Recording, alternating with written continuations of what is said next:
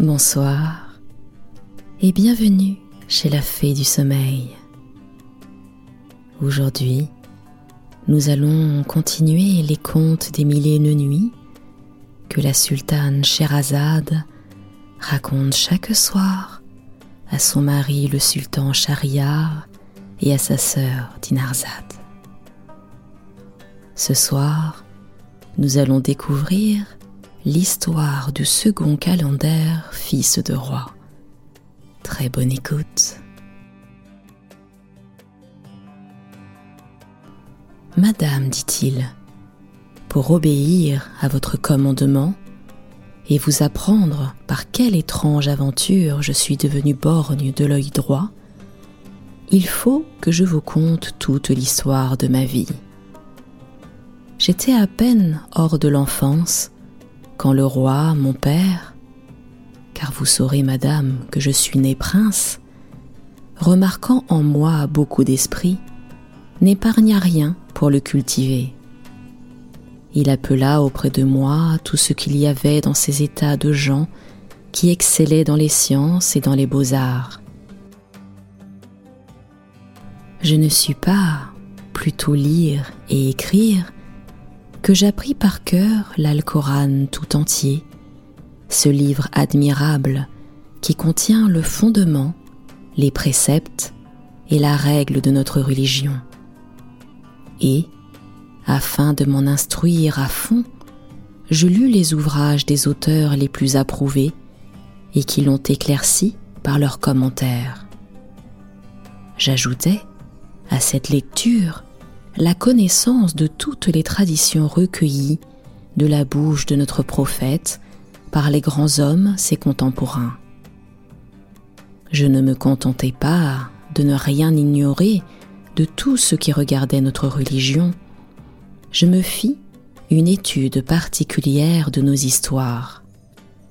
Je me perfectionnai dans les belles lettres, dans la lecture de nos poètes, dans la versification je m'attachai à la géographie, à la chronologie et à parler purement notre langue, sans toutefois négliger aucun des exercices qui conviennent à un prince.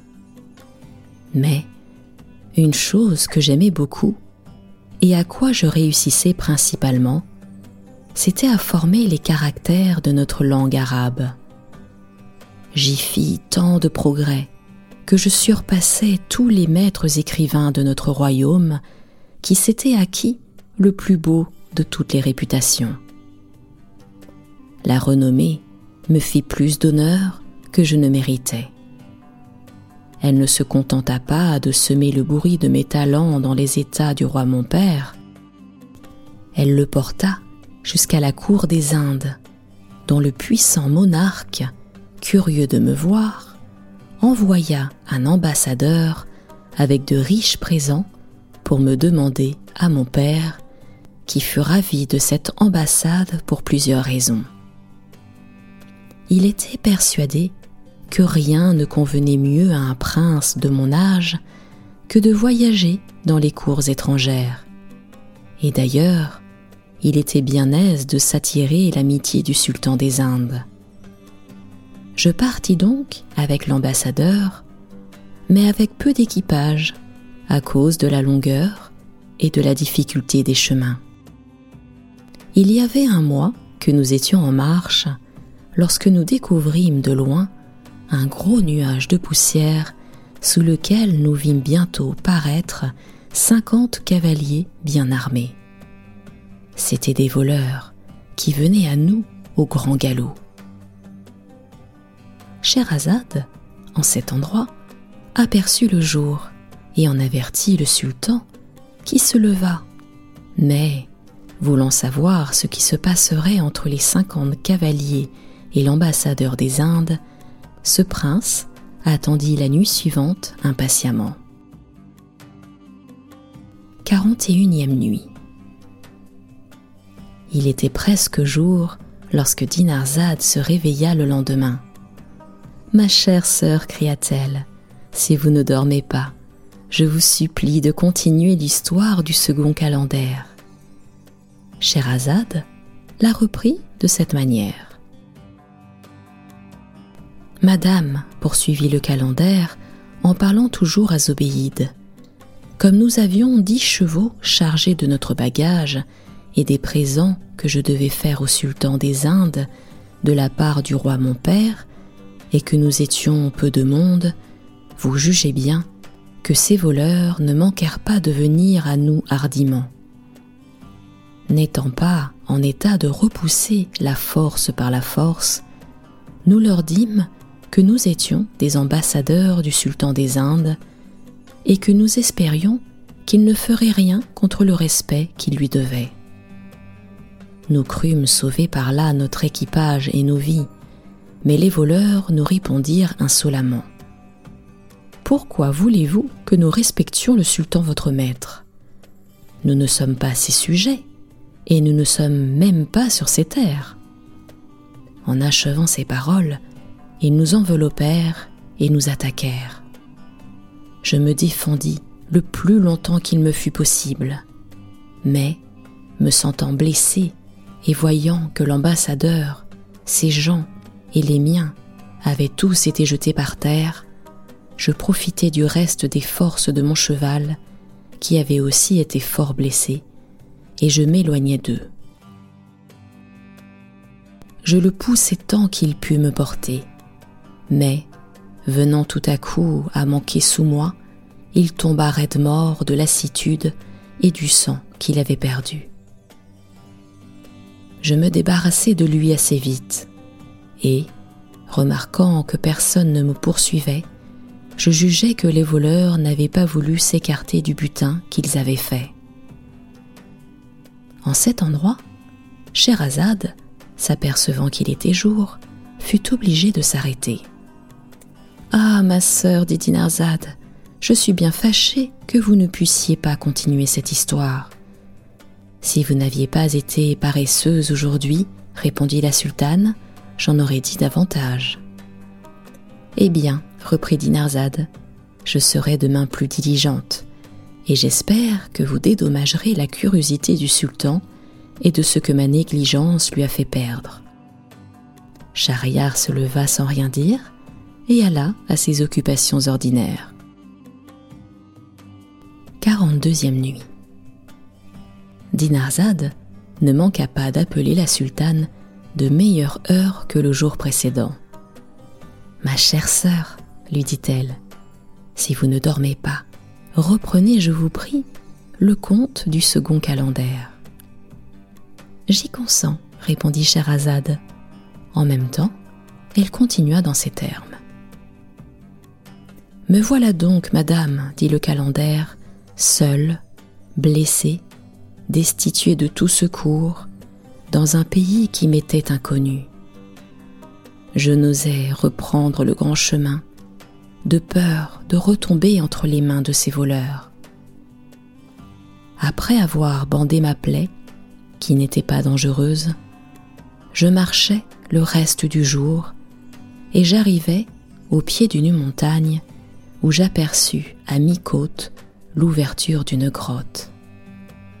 J'y entrai et j'y passai la nuit un peu tranquillement après avoir mangé quelques fruits que j'avais cueillis en mon chemin.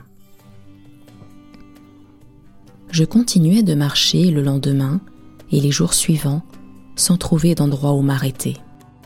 Mais au bout d'un mois, je découvris une ville très peuplée et située d'autant plus avantagement qu'elle était arrosée aux environs de plusieurs rivières et qu'il y régnait un printemps perpétuel.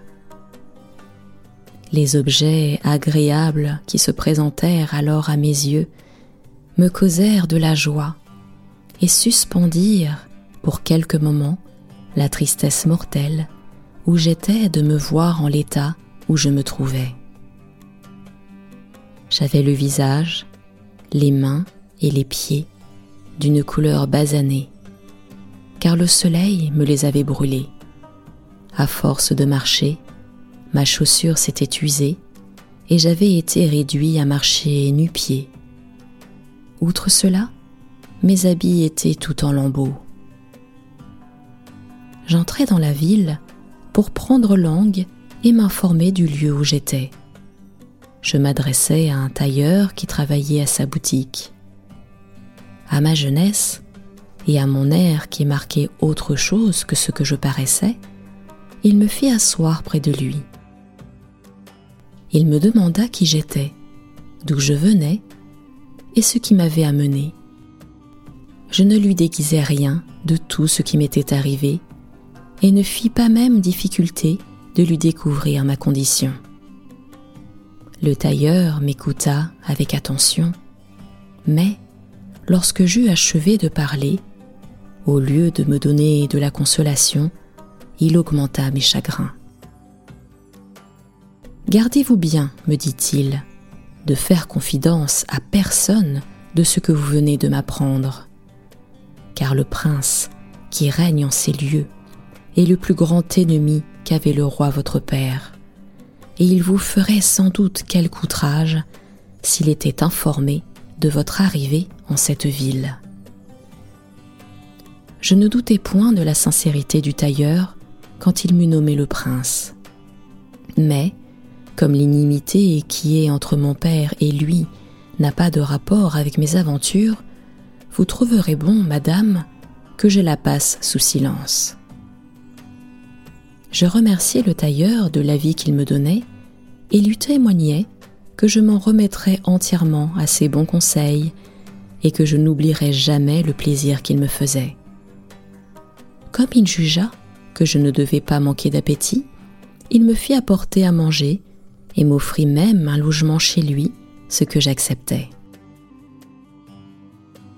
Quelques jours après mon arrivée, remarquant que j'étais assez remis de la fatigue du long et pénible voyage que je venais de faire, et n'ignorant pas que la plupart des princes de notre religion, par précaution contre les revers de la fortune, apprennent quelque art ou quelque métier pour s'en servir en cas de besoin, il me demanda si j'en savais quelqu'un dont je pusse vivre sans être à charge de personne. Je lui répondis que je savais l'un et l'autre droit, que j'étais grammairien, poète et surtout que j'écrivais parfaitement bien. Avec tout ce que vous venez de dire, répliqua-t-il, vous ne gagnerez pas dans ce pays de quoi vous avoir un morceau de pain. Rien n'est ici plus inutile que ces sortes de connaissances. Si vous voulez suivre mon conseil, ajouta-t-il, vous prendrez un habit court. Et comme vous me paraissez robuste et d'une forte constitution, vous irez dans la forêt prochaine faire du bois à brûler. Vous viendrez l'exposer en vente à la place, et je vous assure que vous vous ferez un petit revenu dont vous vivrez indépendamment de personne. Par ce moyen, vous vous mettrez en état d'attendre que le ciel vous soit favorable et qu'il dissipe le nuage de mauvaise fortune qui traverse le bonheur de votre vie et vous oblige à cacher votre naissance. Je me charge de vous faire trouver une corde et une cognée.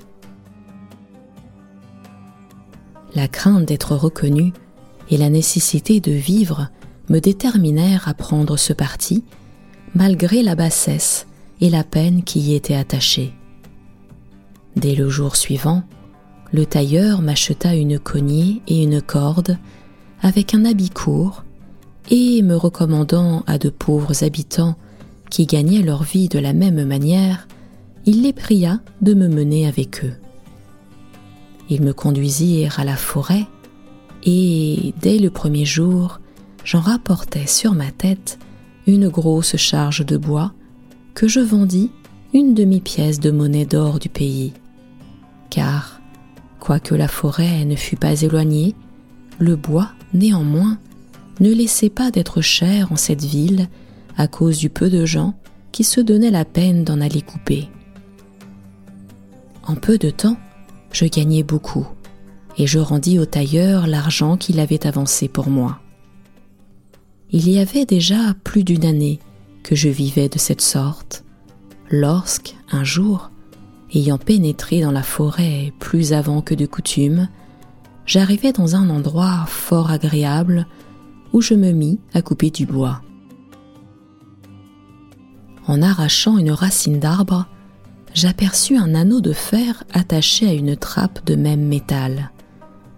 J'ôtais aussitôt la terre qui me la couvrait, je la levai, et je vis un escalier par où je descendis avec ma cognée. Quand je fus au bas de l'escalier, je me trouvai dans un vaste palais, qui me causa une grande admiration par la lumière qui l'éclairait, comme s'il eût été sur terre dans cet endroit le mieux exposé.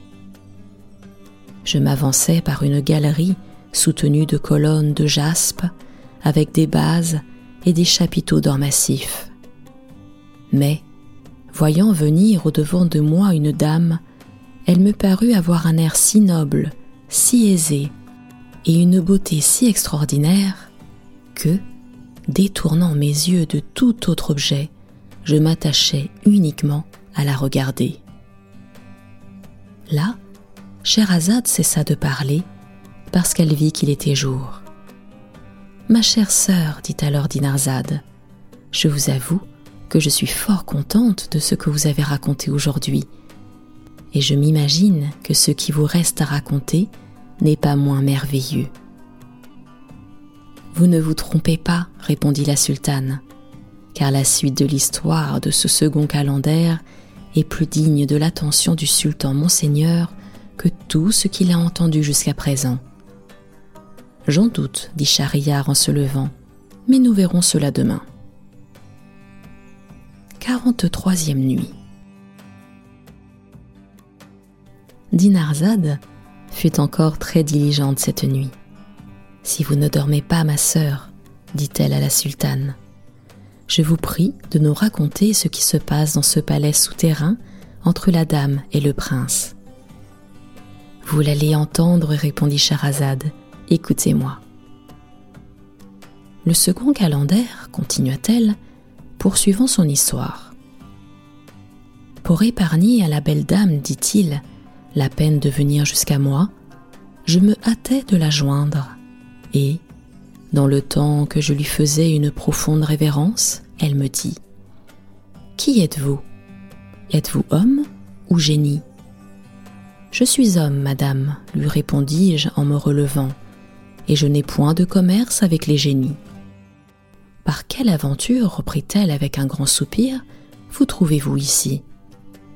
Il y a vingt-cinq ans que j'y demeure, et pendant tout ce temps-là, je n'y ai pas vu d'autre homme que vous sa grande beauté, qui m'avait déjà donné dans la vue sa douceur et l'honnêteté avec laquelle elle me recevait, me donnèrent la hardiesse de lui dire Madame, avant que j'aie l'honneur de satisfaire votre curiosité, permettez-moi de vous dire que je me sais un gré infini de cette rencontre imprévue, qui m'offre l'occasion de me consoler dans l'affliction où je suis et peut-être celle de vous rendre plus heureuse que vous n'êtes.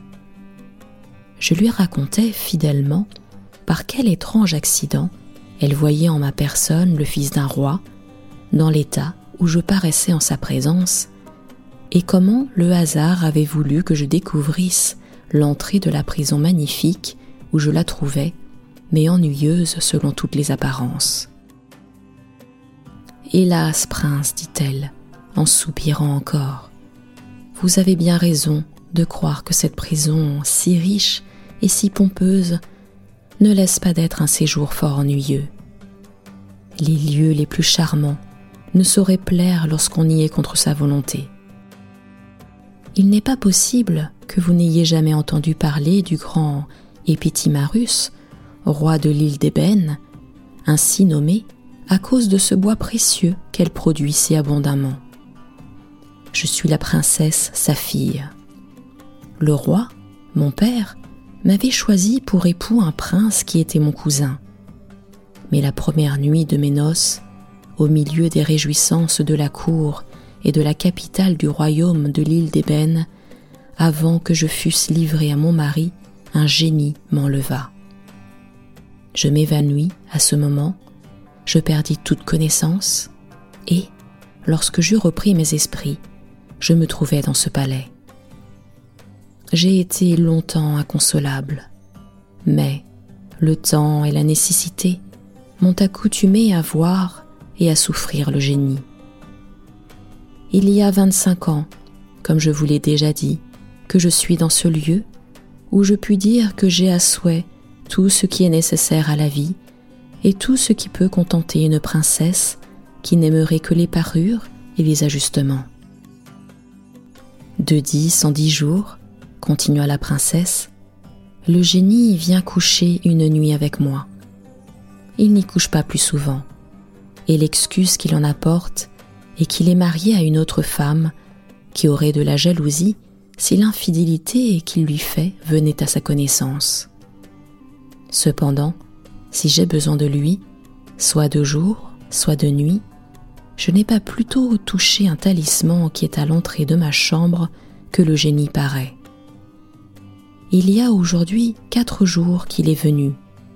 Ainsi, je ne l'attends que dans six.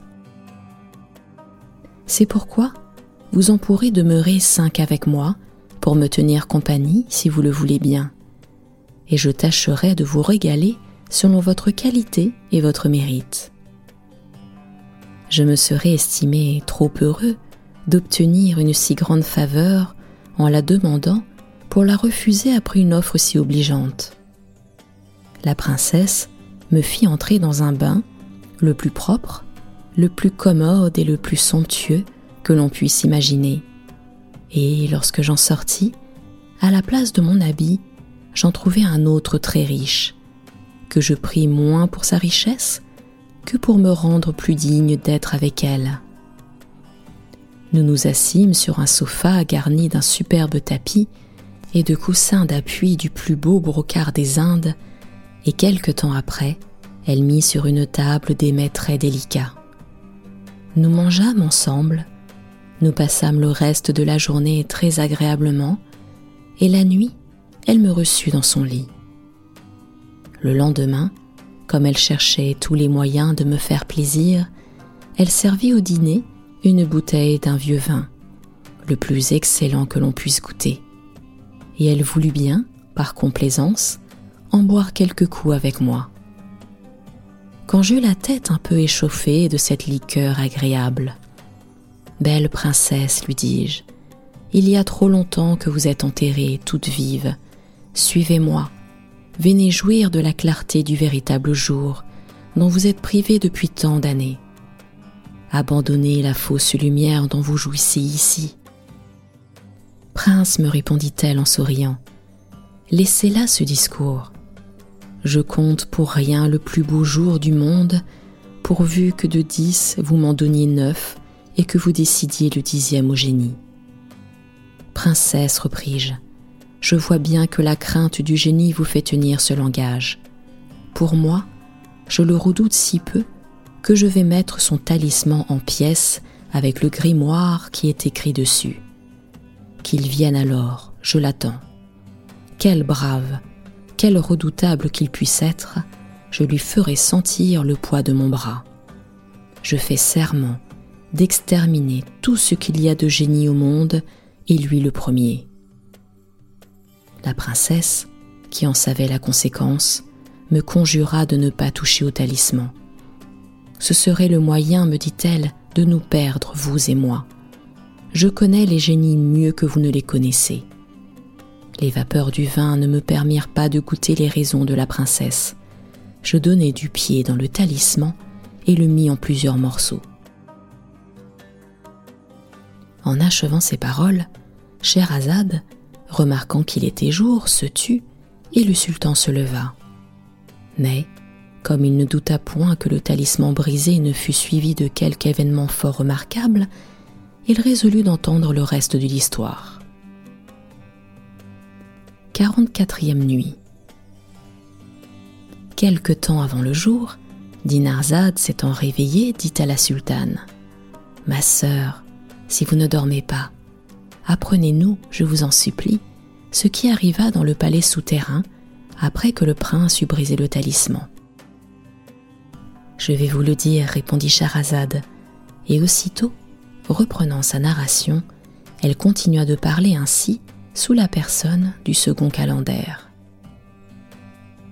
Le talisman ne fut pas sitôt rompu que le palais s'ébranla, prêt à s'écrouler, avec un bruit effroyable et pareil à celui du tonnerre, accompagné d'éclairs redoublés et d'une grande obscurité. Ce fracas épouvantable dissipa en un moment les fumées du vin et me fit paraître, mais trop tard, la faute que j'avais faite. Princesse, m'écriai-je, que signifie ceci? Elle me répondit tout effrayée et sans penser à son propre malheur. Hélas, c'est fait de vous si vous ne nous sauvez. Je suivis son conseil, et mon épouvante fut si grande que j'oubliai ma cognée et mes babouches. J'avais à peine gagné l'escalier par où j'avais descendu que le palais enchanté s'entr'ouvrit et fit un passage au génie. Il demanda en colère à la princesse Que vous est-il arrivé et pourquoi m'appelez-vous Un mal de cœur, lui répondit la princesse, m'a obligé d'aller chercher la bouteille que vous voyez. J'en ai bu deux ou trois coups. Par malheur, j'ai fait un faux pas et je suis tombée sur le talisman qui s'est brisé. Il n'y a pas autre chose. À cette réponse, le génie, furieux, lui dit Vous êtes une impudente, une menteuse. La cognée et les babouches que voilà, pourquoi se trouvent-elles ici? Je ne les ai jamais vues qu'en ce moment, reprit la princesse. De l'impétuosité dont vous êtes venue, vous les avez peut-être enlevés avec vous en passant par quelque endroit, et vous les avez apportés sans y prendre garde. Le génie ne répartit que par des injures et par des coups dont j'entendis le bruit. Je n'eus pas la fermeté d'ouïr les pleurs et les cris pitoyables de la princesse maltraitée d'une manière si cruelle. J'avais déjà quitté l'habit qu'elle m'avait fait prendre et repris le mien que j'avais porté sur l'escalier le jour précédent à la sortie du bain. Ainsi, j'achevais de monter, d'autant plus pénétré de douleur et de compassion que j'étais la cause d'un si grand malheur, et qu'en sacrifiant la plus belle princesse de la terre à la barbarie d'un génie implacable, je m'étais rendu criminel et le plus ingrat de tous les hommes. Il est vrai, disais-je, qu'elle est prisonnière depuis vingt-cinq ans, mais, la liberté à part, elle n'avait rien à désirer pour être heureuse. Mon emportement met fin à son bonheur et la soumet à la cruauté d'un démon impitoyable. J'abaissai la trappe, la recouvris de terre et retournai à la ville avec une charge de bois que j'accommodais sans savoir ce que je faisais, tant j'étais troublé et affligé. Le tailleur, mon hôte, marqua une grande joie de me revoir. Votre absence, me dit-il, m'a causé beaucoup d'inquiétude à cause du secret de votre naissance que vous m'avez confié. Je ne savais ce que je devais penser, et je craignais que quelqu'un ne vous eût reconnu. Dieu soit loué de votre retour. Je le remerciais de son zèle et de son affection, mais je ne lui communiquais rien de ce qui m'était arrivé, ni de la raison pourquoi je retournais sans cogner et sans babouche je me retirai dans ma chambre où je me reprochais mille fois l'excès de mon imprudence. Rien, disais-je, n'aurait égalé le bonheur de la princesse et le mien, si j'eusse pu me contenir et que je n'eusse pas brisé le talisman. Pendant que je m'abandonnais à ces pensées affligeantes, le tailleur entra et me dit Un vieillard que je ne connais pas vient d'arriver avec votre cognier et vos babouches qu'il a trouvé en son chemin ce qu'il dit. Il a appris de vos camarades qui vont au bois avec vous que vous demeuriez ici. Venez lui parler, il veut vous les rendre en main propre. À ce discours, je changeai de couleur et tout le corps me trembla. Le tailleur m'en demandait le sujet lorsque le pavé de ma chambre s'entr'ouvrit. Le vieillard, qui n'avait pas eu la patience d'attendre, parut et se présenta à nous avec la cognée et les babouches. C'était le génie, ravisseur de la belle princesse de l'île d'ébène, qui s'était ainsi déguisé après l'avoir traité avec la dernière barbarie. Je suis génie, nous dit-il, fils de la fille d'Éblis, prince des génies. N'est-ce pas là ta cognée? Ajouta-t-il en s'adressant à moi. Ce ne sont pas là tes babouches?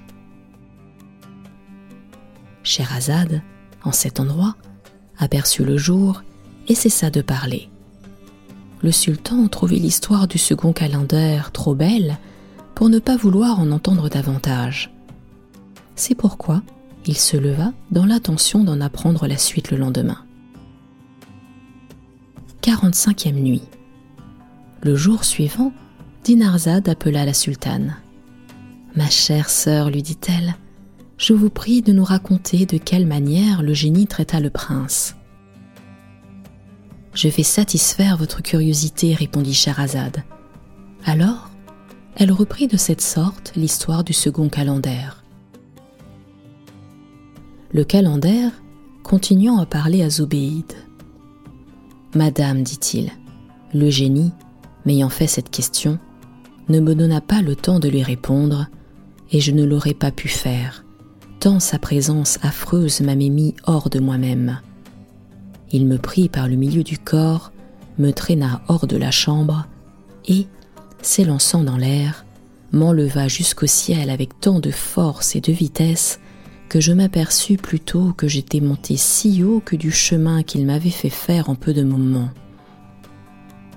Il fondit de même vers la terre, et l'ayant fait entr'ouvrir en frappant des pieds, il s'y enfonça.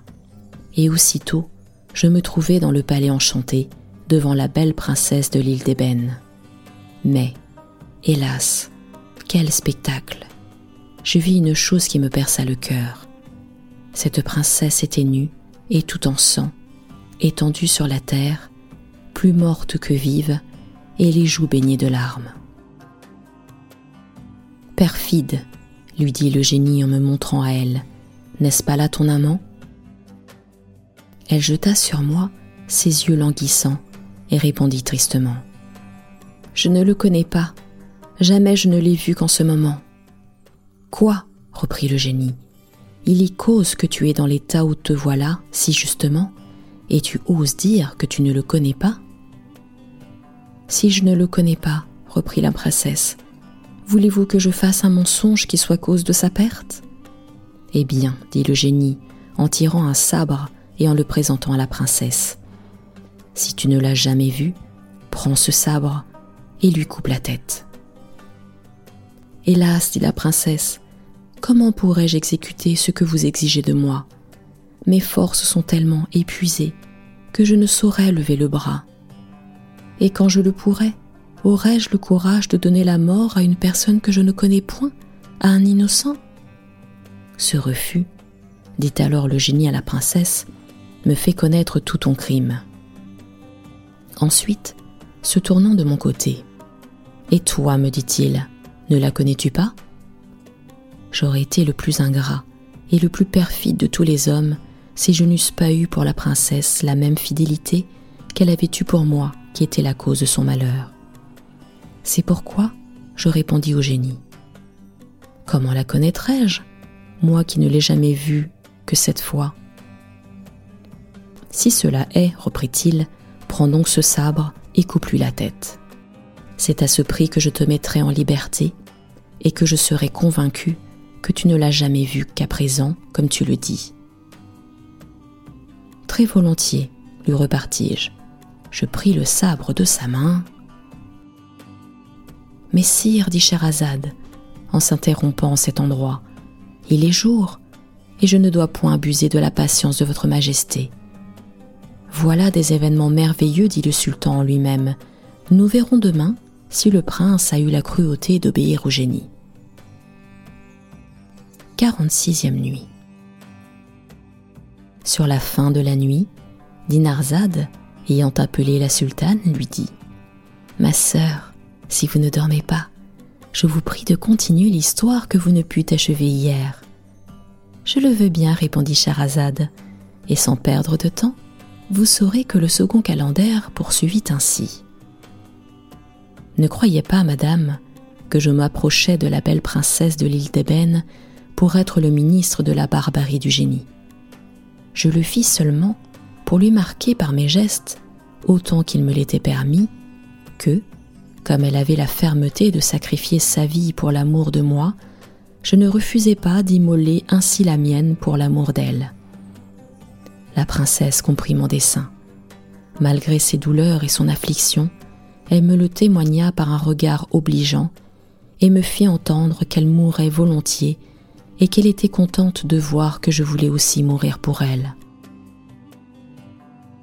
Je reculai alors et, jetant le sabre par terre, Je serais, dis-je au génie, éternellement blâmable devant tous les hommes si j'avais la lâcheté de massacrer, je n'y dis pas une personne que je ne connais point, mais même une dame comme celle que je vois, dans l'état où elle est, prête à rendre l'âme. Vous ferez de moi ce qu'il vous plaira, puisque je suis à votre discrétion, mais je ne puis obéir à votre commandement barbare. Je vois bien, dit le génie, que vous me bravez l'un et l'autre, et que vous insultez à ma jalousie. Mais, par le traitement que je vous ferai, vous connaîtrez tous deux de quoi je suis capable.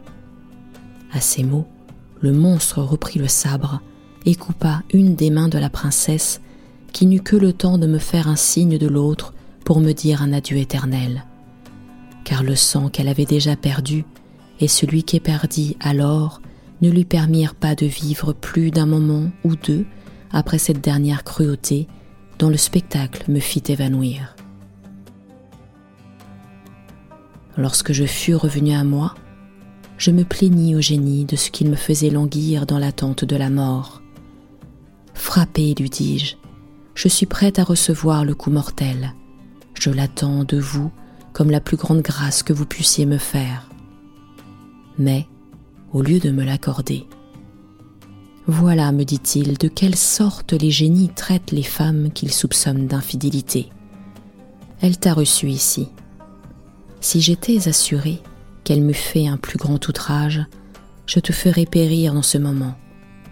Mais je me contenterais de te changer en chien, en âne, en lion ou en oiseau. Choisis un de ces changements, je veux bien te laisser maître du choix. Ces paroles me donnèrent quelque espérance de le fléchir. Ô génie, lui dis-je, modérez votre colère, et puisque vous ne voulez pas m'ôter la vie, accordez-la moi généreusement. Je me souviendrai toujours de votre clémence si vous me pardonnez, de même que le meilleur homme du monde pardonna à un de ses voisins qui lui portait une envie mortelle. Le génie me demanda ce qui s'était passé entre ces deux voisins en me disant qu'il voulait bien avoir la patience d'écouter cette histoire. Voici de quelle manière je lui en fis le récit. Je crois, madame, que vous ne serez pas fâchée que je vous la raconte aussi. Et c'est ainsi que le deuxième calendar commença à conter l'histoire de l'envieux et de l'envié. C'était la fée du sommeil. Retrouvez-moi très prochainement pour la suite des contes des mille et une nuits. À très bientôt.